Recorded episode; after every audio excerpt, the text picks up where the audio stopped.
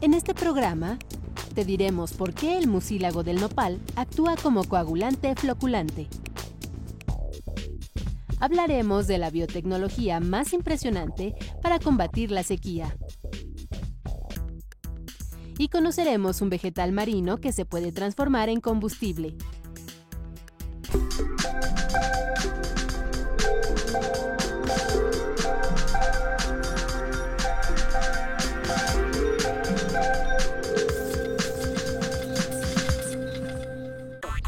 Bienvenidos a Factor Ciencia, yo soy Alejandro García Moreno. En esta ocasión los saludo desde el CIBA, es el Centro de Investigación en Biotecnología Aplicada, por supuesto del Instituto Politécnico Nacional. Este lugar fue construido sobre la ex hacienda San Juan Molino en el estado de Tlaxcala. Es un lugar maravilloso donde se realiza investigación de primer nivel. En este programa te invito a que lo conozcas.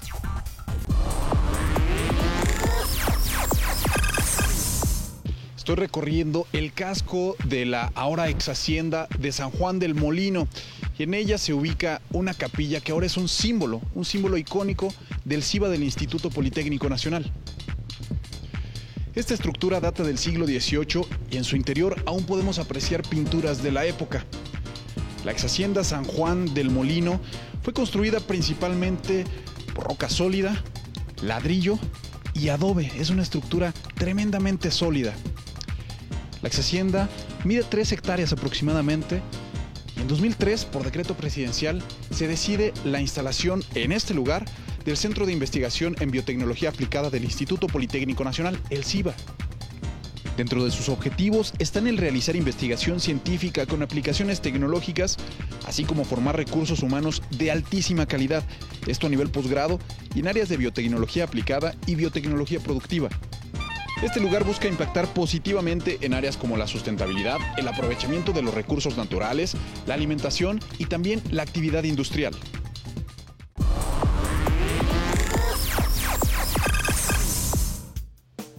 Bueno, pues para conocer mucho más a fondo las investigaciones que se realizan en el CIBA del Instituto Politécnico Nacional en Tlaxcala, salimos a campo y esto para realizar un muestreo. Me encuentro con la doctora Ana Lilia Arroyo, y es doctora en Biología Molecular de Plantas. Doctora, muchísimas gracias. Muchas gracias a ustedes.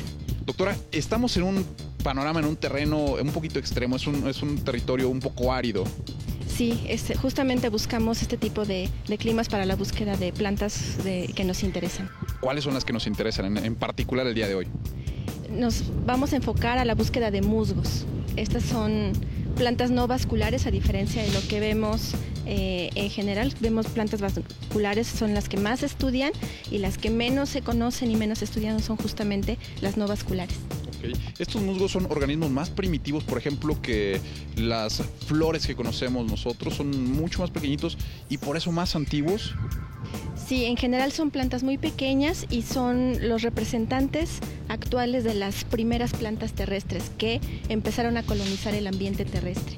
Entonces tienen, aparecieron en este planeta hace más de 450 millones de años. ¿Y por qué estudiarlas? ¿Qué es lo que le pueden decir a los investigadores? Eh, ¿Qué secretos tienen escondidos estos musgos? Apenas lo estamos aprendiendo, justamente queremos saber cómo hacen muchas de estas plantas para ser tan tolerantes a condiciones de extremas eh, climáticas. Anteriormente, bueno, pues se habla que estas plantas tenían 400 millones de años, han pasado por periodos de nuestro planeta mucho más extremos, mucho más calientes, mucho más fríos y están aquí todavía. ¿Eso les interesa mucho a ustedes? Exactamente, este tipo de plantas han sufrido todas las extinciones masivas que ha habido en el planeta, han sufrido todos los cambios extremos en la atmósfera, erupciones volcánicas, eh, congelación, etcétera, y finalmente están actualmente con nosotros y, y justamente queremos entenderlas. ¿Y dónde las podemos encontrar? Las podemos encontrar en todo tipo de lugares, desde lugares húmedos, eh, áridos, muy fríos, son de las plantas que se están eh, comenzando a estudiar actualmente en los polos, en los glaciares, entonces son, están en todos lados. Pues vamos a buscarlas aquí en estos terrenos áridos de Tlaxcala, compañeros.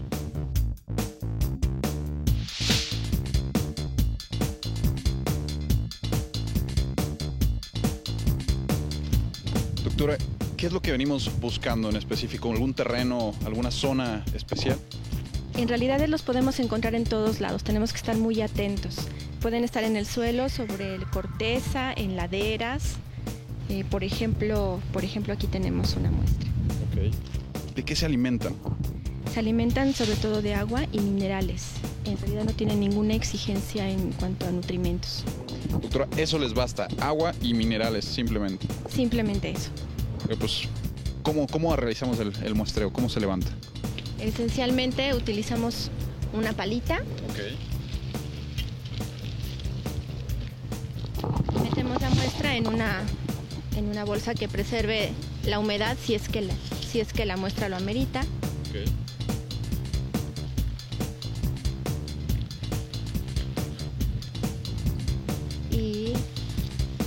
esta bolsa la vamos a cerrar, le vamos a poner una etiqueta con los datos de la, del sitio de muestreo las coordenadas, un poco el tipo de vegetación que, hay y, y la guardamos. Todo ese trabajo se realiza ya en laboratorio. Finalmente, todas estas muestras las vamos a analizar en el laboratorio. Tomamos esta muestra y nos vamos al laboratorio.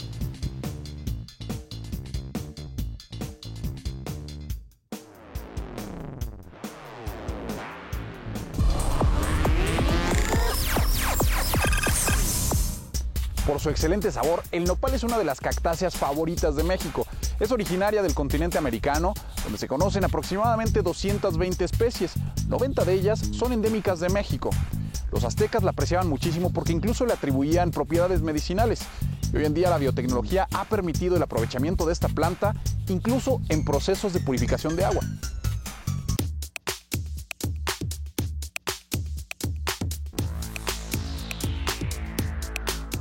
Esta sustancia verde y viscosa procede del nopal, una planta silvestre que sobrevive en regiones desérticas y frías.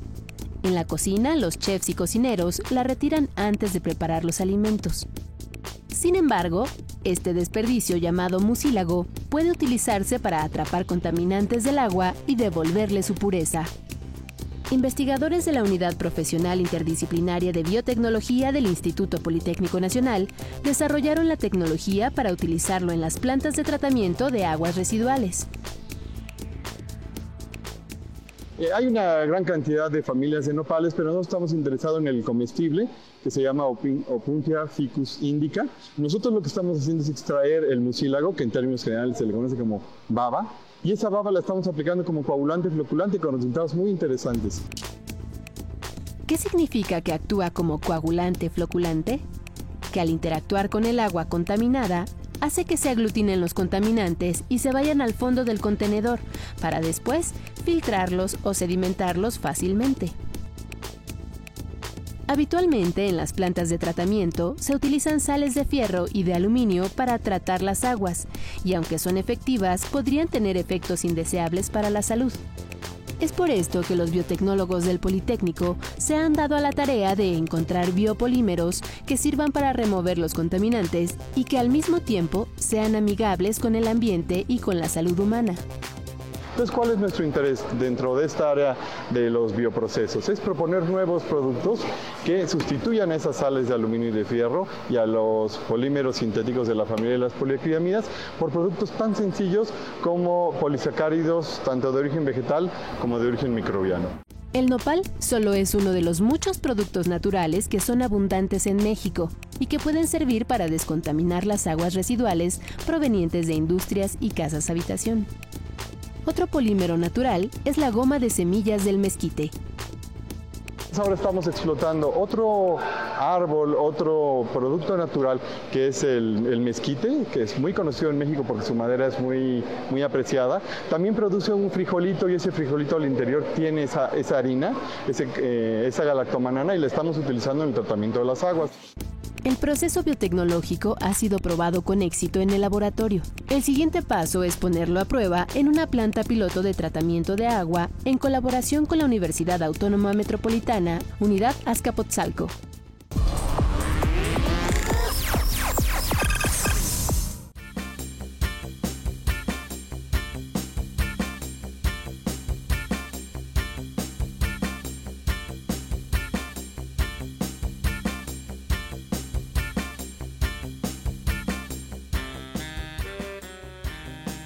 Pues ahora estamos ya en los laboratorios del CIBA, en este edificio que anteriormente era una troje. Una troje es un lugar donde se almacenaban los granos de la ex hacienda San Juan Molino y hoy en día está acondicionado como un laboratorio de biotecnología. Doctora, ya tenemos las muestras, ya las recolectamos. ¿Qué sigue?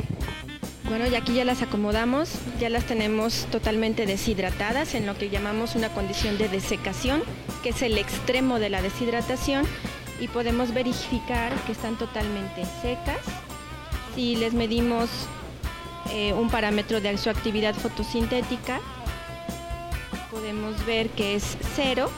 Está muerta la planta, se podría decir, o, no tiene actividad. Está totalmente inactiva.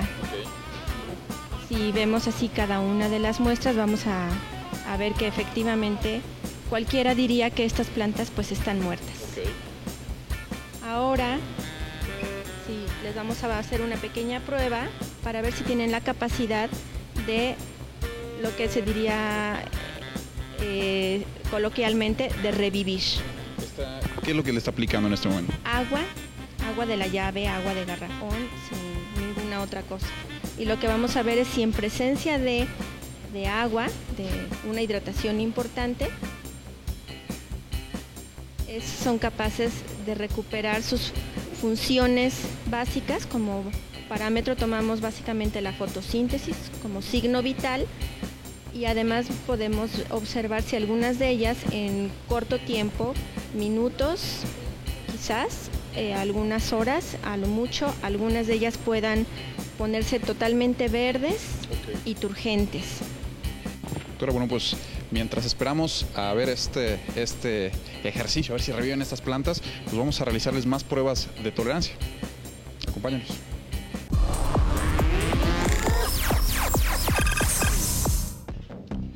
Pues ahora me encuentro con Selma Ríos. Ella también es investigadora de aquí del CIBA y también está interesada en entender todo lo que sucede con estos pequeños organismos. Selma, muchísimas gracias. gracias a ti. Y nos encontramos aquí en un cuarto de cultivo in vitro que tiene características muy especiales. Platícanos un poco de ellas. Bueno, un cuarto de cultivo in vitro va a mimificar eh, las condiciones de luz que tenemos en el ambiente. Este cuarto tiene un periodo de 18, perdón, 16 horas luz, 8 horas oscuridad y en estas condiciones a 23 grados centígrados, bueno, son condiciones óptimas para obtener un sano crecimiento de, nuestro modelo de estudio, que son los musgos, en condiciones in vitro. Oye, vemos que tienen aquí muchos, muchos modelos, eh, muchas cajas con estos, estas especies. Platícanos un poco de ellas. Bueno, aquí tenemos eh, protonemas, que es el estado temprano de crecimiento de los musgos. Eh, de, posteriormente alcanzan su estadio maduro, que son los gametóforos, como podemos ver aquí. Esta es una planta silvestre y esta es una planta eh, que tiene mutaciones por, inducidas por luz ultravioleta. Y como ustedes pueden ver, pues estas modificaciones sí alteran su desarrollo y son más, pueden ser plantas más sensibles o más tolerantes a algún efecto que nosotros este, estemos buscando. Oye, ¿y cómo seleccionan ustedes a las plantas que ustedes van a cultivar in vitro? ¿Qué características deben de tener? Eh, nosotros estamos interesados en plantas tolerantes a la deshidratación y para esto las plantas que se traen de campo se deshidratan a una deshidratación extrema que son 30% de humedad relativa y una moderada que son 75% y las plantas que logran eh, recuperarse de esos eh, de estos umbrales de estrés pues son seleccionadas para obtener el cultivo in vitro que pues aquí ustedes pueden ver. Uno de los recursos más importantes para garantizar la vida en el planeta es el agua. En los últimos años la tecnología de captación pluvial ha evolucionado y ha permitido que se posicione como una alternativa viable para obtener el vital líquido de forma gratuita y por supuesto limpia. Sin embargo, una innovación ahora permite tener la lluvia, pero en estado sólido. Cada año se precipitan en todo el territorio mexicano cerca de 1.511 kilómetros cúbicos de lluvia. Si esta cantidad se reuniera, sería suficiente para llenar una piscina del tamaño del Distrito Federal de un kilómetro de profundidad.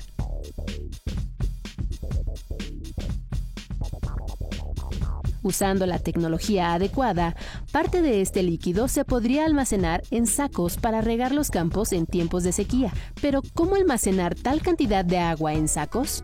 La respuesta está en un polvo granulado biodegradable de acrilato de potasio, desarrollado por el ingeniero Sergio Jesús Rico Velasco, egresado del Instituto Politécnico Nacional. Tiene consistencia muy parecida a la del azúcar, pero realmente es un polímero que puede absorber 500 veces su peso en agua y solidificarla convirtiéndola en gel.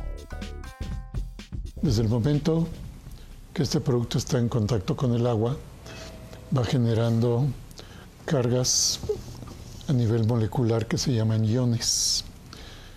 Y esto representa que estos iones hacen un efecto como de imán y van atrayendo las moléculas del agua.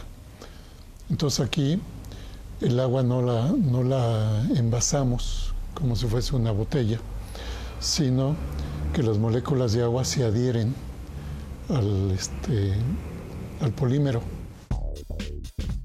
Lo que antes era agua líquida, gracias a la interacción con el polímero, se ha convertido en agua sólida. Es un excelente sistema de riego. Puede utilizarse en árboles, en cultivos en el campo, en jardines urbanos o incluso en las plantas de interior en una casa. La lluvia sólida se mezcla con tierra y se coloca en la raíz de la planta, el árbol o en el surco donde se va a sembrar en el campo. Como es sólida, no puede filtrarse en el subsuelo y permanece alrededor de la raíz. De ahí, la planta puede tomar poco a poco el agua que necesita para sus funciones vitales. La lluvia sólida se utiliza con éxito en programas de reforestación para incrementar la supervivencia de los árboles, permitiendo que tengan agua disponible incluso en tiempos de sequía.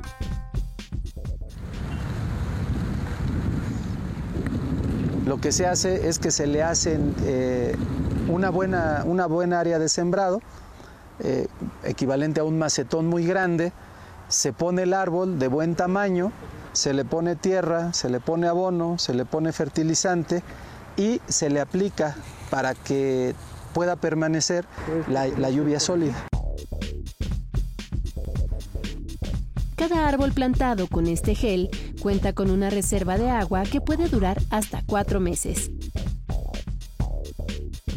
Y se volverá a recargar en el momento que se reanude la temporada de lluvias.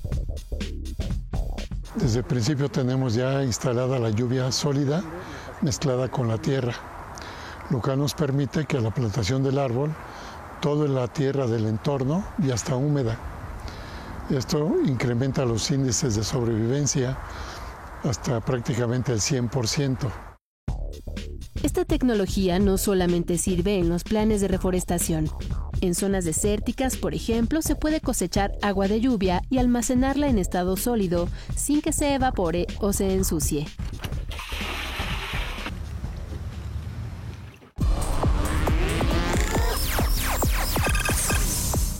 Ahora regresamos con la doctora Ana Lilia Arroyo. Ha pasado media hora aproximadamente, doctora, desde que se rehidrataron estos musgos. ¿Qué esperamos ver? Esperamos ver en algunos de ellos cambios donde se vean más turgentes, más verdes, como más vigorosos o quizá no necesariamente eh, un fenotipo tan verde, pero que el signo vital que les medimos, que es la capacidad fotosintética, ya, se haya recuperado, que, haya, que pase de cero a algún nivel. Cabe mencionar que el nivel óptimo de fotosíntesis es 0.7. Entonces, pues vamos a ver qué números nos dan los musgos en este momento. ¿Cuál seleccionaríamos? Por ejemplo, um, ok. De primera instancia ya vemos que está un poco más verde, un poco más... Eh, más turgente, un, verde más brillante. Quito el exceso de agua y lo volvemos a medir. Y ya marca punto 71. Está completamente activo. Totalmente activo, está a su máxima capacidad fotosintética. Por ejemplo, tomamos este otro.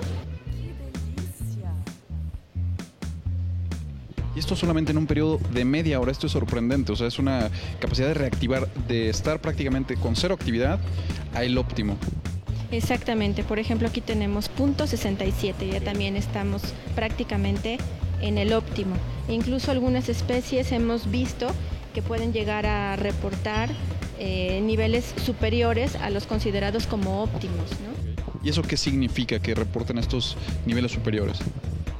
Que tienen un aparato fotosintético sumamente robusto, que está muy protegido de tal manera que ni siquiera una desecación tan severa ni por el periodo de tiempo que, se, que, haya sufrido este estrés, pues es capaz de abatir toda la maquinaria fotosintética. Nuevamente tenemos prácticamente el máximo de fotosíntesis. Punto 68. Oiga, y una vez que ya identifican, por ejemplo, los que sí están reactivándose, ¿qué es lo que sigue? ¿Se seleccionan y se pasa al in vitro, al, cultivo este que tienen ustedes, en, al cuarto que visitamos hace unos momentos? Exactamente, de esas especies que más nos interesen, se, buscan las estructuras que son los esporofitos que contienen las esporas a partir de las cuales en nuestras manos en el laboratorio ha sido más exitoso el establecimiento del cultivo in vitro. Para así tener la especie pura eh, isogénica sin ningún contaminante y sin ya sea bacteriano o hongo o alguna otra especie vegetal y ya se le podrán hacer entonces las pruebas de tolerancia en cultivo in vitro manejando una variable a la vez. Oiga, ¿y ustedes de estas especies les interesa también conocer su variante genética o los genes en específico que hacen que, despierten eh, de, pues prácticamente que tengan esta respuesta tan rápido, tan repentina a un nivel de, estrés completamente extremo? Exactamente, lo que más nos importa es después de conocer sus capacidades, que son prácticamente desconocidas. Ahora nos interesa saber a nivel molecular qué les permite, qué genes son los importantes que les confieran todas estas capacidades. Y así estamos llevando a cabo análisis de tipo transcriptoma, por ejemplo. Eh, ya estamos afortunadamente a ese nivel con una de las especies más tolerantes que hemos identificado. Ya tenemos eh, transcriptoma en respuesta de secación y en este momento se están llevando a cabo los análisis bioinformáticos para detectar esos genes que ahora eh, vamos a seleccionar algunos de ellos para probar en algunas plantas modelo sensibles y ver si ahora son capaces estos genes de conferirle mayor tolerancia a algún tipo de estrés a estas plantas sensibles. Doctora, pues muchísimas gracias. Hemos aprendido bastante sobre estos organismos que pueden parecer tan pequeñitos, pero que tienen muchísimo que decir para la ciencia y tenemos muchísimo que aprender de ellos. Le agradezco muchísimo en este recorrido por aquí por SIVA del Politécnico Nacional, por supuesto en Tlaxcala, y pues esperemos que les haya gustado esto. Muchas gracias, doctora.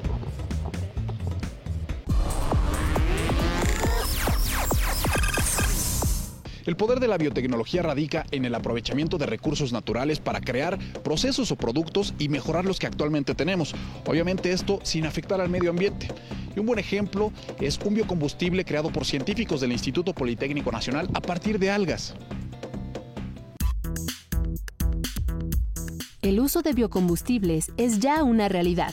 Sin embargo, los científicos no se detienen y continúan buscando otras materias primas para obtenerlos. En el Instituto Politécnico Nacional, los investigadores proponen utilizar algas marinas y de agua dulce.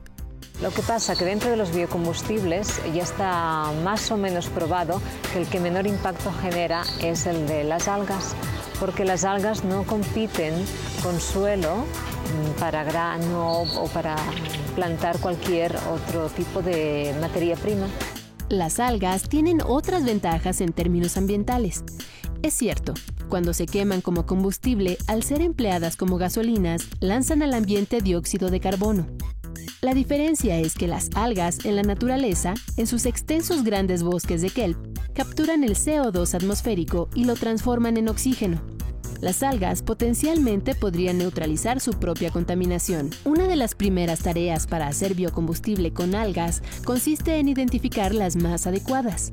Muchas de estas algas las aislamos de ecosistemas de, México, por ejemplo, de, visitamos diferentes lugares en toda la República, en lugares de agua dulce, agua salina, salobre y marina. Y tenemos, tenemos aproximadamente 25 cepas. Las algas que producen más lípidos son las que dan mejores rendimientos en biodiesel, y aquellas que generan más azúcares se utilizan para producir biometanol. Hay diferentes factores que se pueden abarcar para hacer más competitivas las algas. La primera es eh, conseguir algas que tengan buen rendimiento y buen crecimiento. La segunda es los sistemas de crecimiento.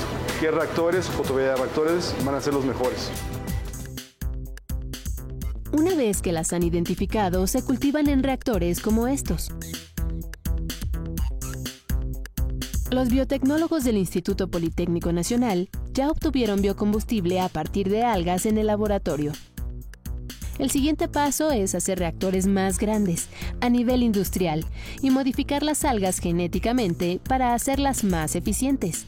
Algo muy importante es vigilar el ciclo de vida del producto final y compararlo con otros biocombustibles fabricados a partir de granos como el maíz medimos el desarrollo sustentable de proyectos y procesos. Entonces, una de las maneras de medirlo es con eh, la herramienta de análisis de ciclo de vida, que mide todos los impactos de un proceso, de un producto, desde que nace, desde la cuna le llaman, hasta la tumba, o sea, hasta que muere. Con estas investigaciones no cabe duda que las algas ya tienen un lugar seguro en los biocombustibles del futuro.